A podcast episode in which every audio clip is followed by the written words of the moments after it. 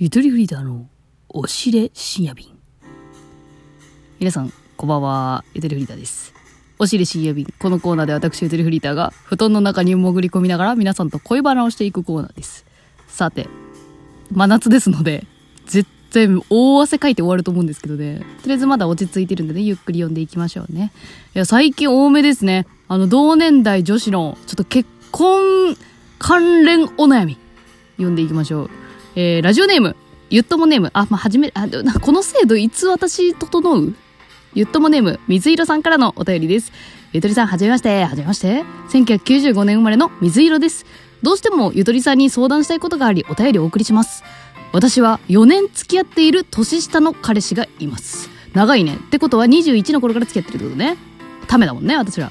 21の頃。あ、じゃあ、ほぼほぼ一緒じゃない？私も21ぐらいから今の旦那付き合ってるよ。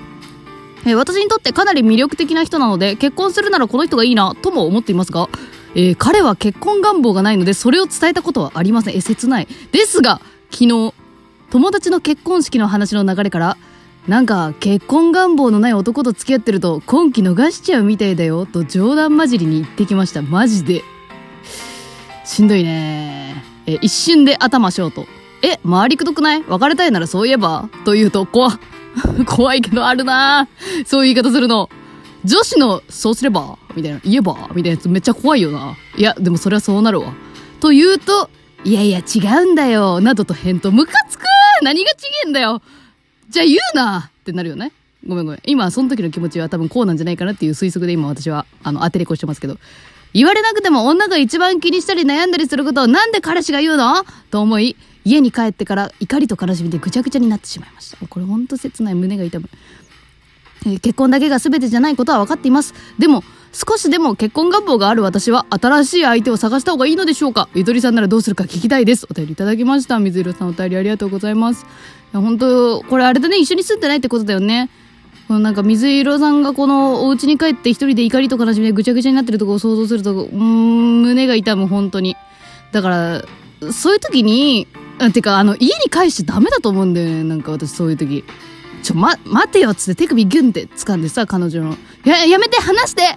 やだ、話さない。この話が終わるまで君は話さない。ってやんないと、いやねそうやってやらないと日をまたいじゃうじゃんねこういう揉め事。だからそその日のうちに解決してほしいなって。思いましたけどね。それはちょっとさておきえっ、とベトリさんならどうするか聞きたいですっていう話なんですがこれつまりあれだね。なんか彼がなんかさりげなくなんかえこれそう付き合ってるのに片思いみたいなやつ私の中で結構トラウマでさこれ今いわゆるそういう感じの気持ちになっちゃってんじゃないの？意味わかんないよね。付き合ってるのに片思いで切ないみたいなやつ。あるあるなんだよでもこれ。なんかラブソングの YouTube のコメント欄とか見たらめちゃめちゃ多いからね、仲間が。仲間が言うて。付き合ってるのに片思いみたいで辛いのでこの曲聴いて安心してます。ありがとうございます。みたいなコメント結構多いから、このように。そういう仲間は結構多いんじゃないかなと思ってるんですが、ま、私だったら、あのー、いやー、こりゃ4年付き合ってるんでしょ想像できないよ。基本3ヶ月しか付き合ったことないからさ。だから、いや、4年だったら多分ね、でもね、いや、これはでも、結婚観の相違でもあるし、その結婚観が違うってことを分かっていながらも、そういうちょっとデリカシーのない発言とも捉えられるようなことをこの場面で言うっていうそのセンスに失望すると思うので、私だったら泣きながら別れますね、多分。泣きながらっていうの呼ぶかもしれないけど。苦渋の決断で別れ選ぶかな、私だったらね。うん。で、まあでも一応これはちょっとあの、あれね、このこちら側の感覚ですよね。この言われた側の気持ちとして考えてみたんですが、ちょっとまあ今回お便りをいただいてるってこともあるので、この言った側、彼氏の気持ちって一体何だったんだというところちょっと考えてみたんですよ。ちょいろんな男性意見を聞いてきました。私、皆さんの代わりに。皆さんじゃ水色さんの代わりにね。その彼氏が、なんか結婚願望のない男と付き合ってると今期逃しちゃうみたいだよ。これなぜ言ったのかってこと冗談交じりに言ってきましたまあこれはでもこちら側の受け取り方としては冗談交じりに言ってきたヘラヘラしてたみたいな感じだったでしょうね。だがしかしその真意は一体何だったのかっていうところをちょっと考えてみたんですよ。でもそしたら考えられるのがまあ2種類あります、えーすごくポジティブな方でいくとあのーなんていうのあれでしょ？このこっち側は相手に結婚願望伝えてないんだよね。結婚願望あるけど言ってないんだよね。ないことを知ってるから。っていう状態じゃんね。だからポジティブに行くと、なんかもっと結婚したいって俺に見せてほしいみたいなことなのかなっとも捉えられる可能性が。まあこれでもポジティブな方でいけばね。もっとガンガン見せてくれよ、俺に。俺と結婚したいってもっと見せてくれないと俺だっていけないじゃんみたいなパターン。まあだからこの、この言い回しの感じから察してほしいんだけど、この可能性はちょっとなんかあんまり感じなくって私の中では。えー、後者のちょっとまあ辛い方ではあるんだけど、あの予防線ですね、相手の。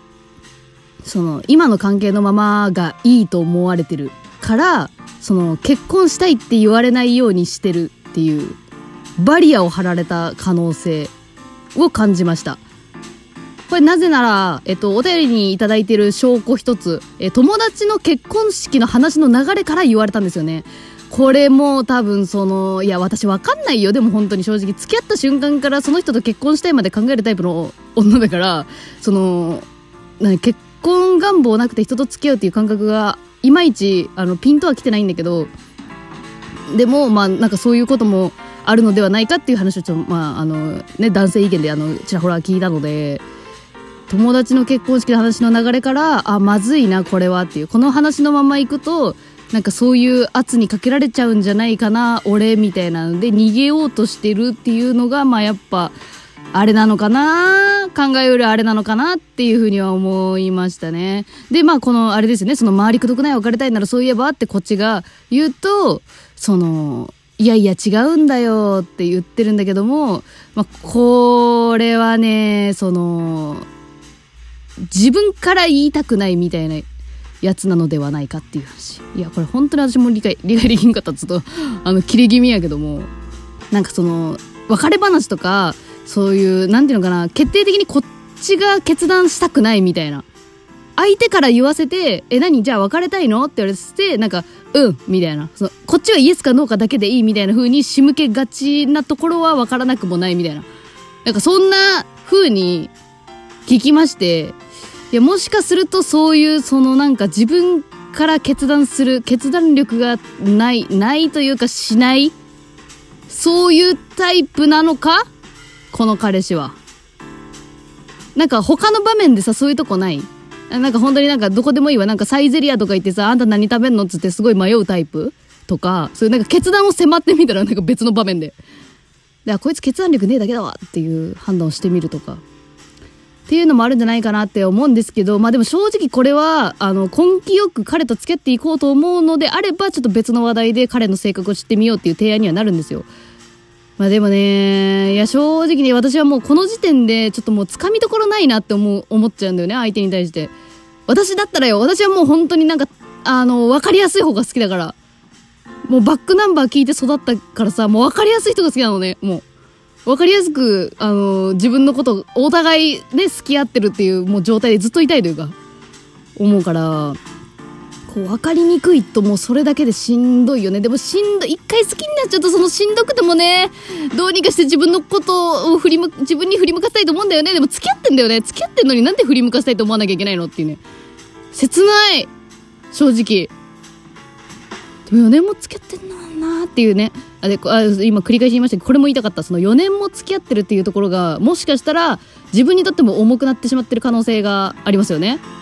で、これ思い出してください。あの、小学生の頃に習った、あの、国語の授業で、コンコルドの誤りって皆さん覚えてます？コンコルドの誤り。コンコルドっていうフランスのね、あのー、旅客機、飛行機ですよ。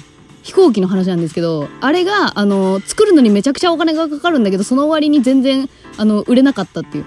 大赤字になったあの飛行機があるんですけど、あれにめちゃめちゃ投資したんだけど、いやいや、まだ、まだいける、まだバズれるからもっとお金かけようって。で、結局長年かけて、結局最終的になんか、なんか墜落事故みたいなの起こしてなしになったっていう。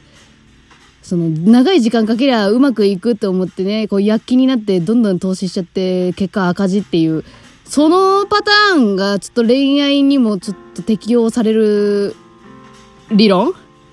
ちょ一文が長すぎてなんかどんどん文章長くなっちゃった。コンコルド誤り理論？今。もしかして。いやー、これはちょっと私なー本当に、平、もう平均金属年数じゃない、平均恋愛金属年数3ヶ月なんで、金属じゃない。3ヶ月なんで、4年のあれはちょっと結構リアルなんですが、まあどうでしょうか。私の意見としては、まああの、苦渋、あのね、辛い、辛いけど別れます、多分。うん、別れる。うん。ま、何がともあれ私はね、あの、泣、一人で泣いてほしくない、やっぱ。うーん、涙を拭ってくれる相手と出会ってください。私が脱ごうかな？私、あ、今汗拭いたいんだけどね、すごい。汗だらーってなってるえ。いい夢を見てください。うん。お、うん、たまにはね、失恋ソングどっぷり聞くっていうのもありだしね。忘れちゃって寝るっていうのも一番して、もう寝るのが一番かも。よし、みんな寝ようみんなおやすみありがとうございました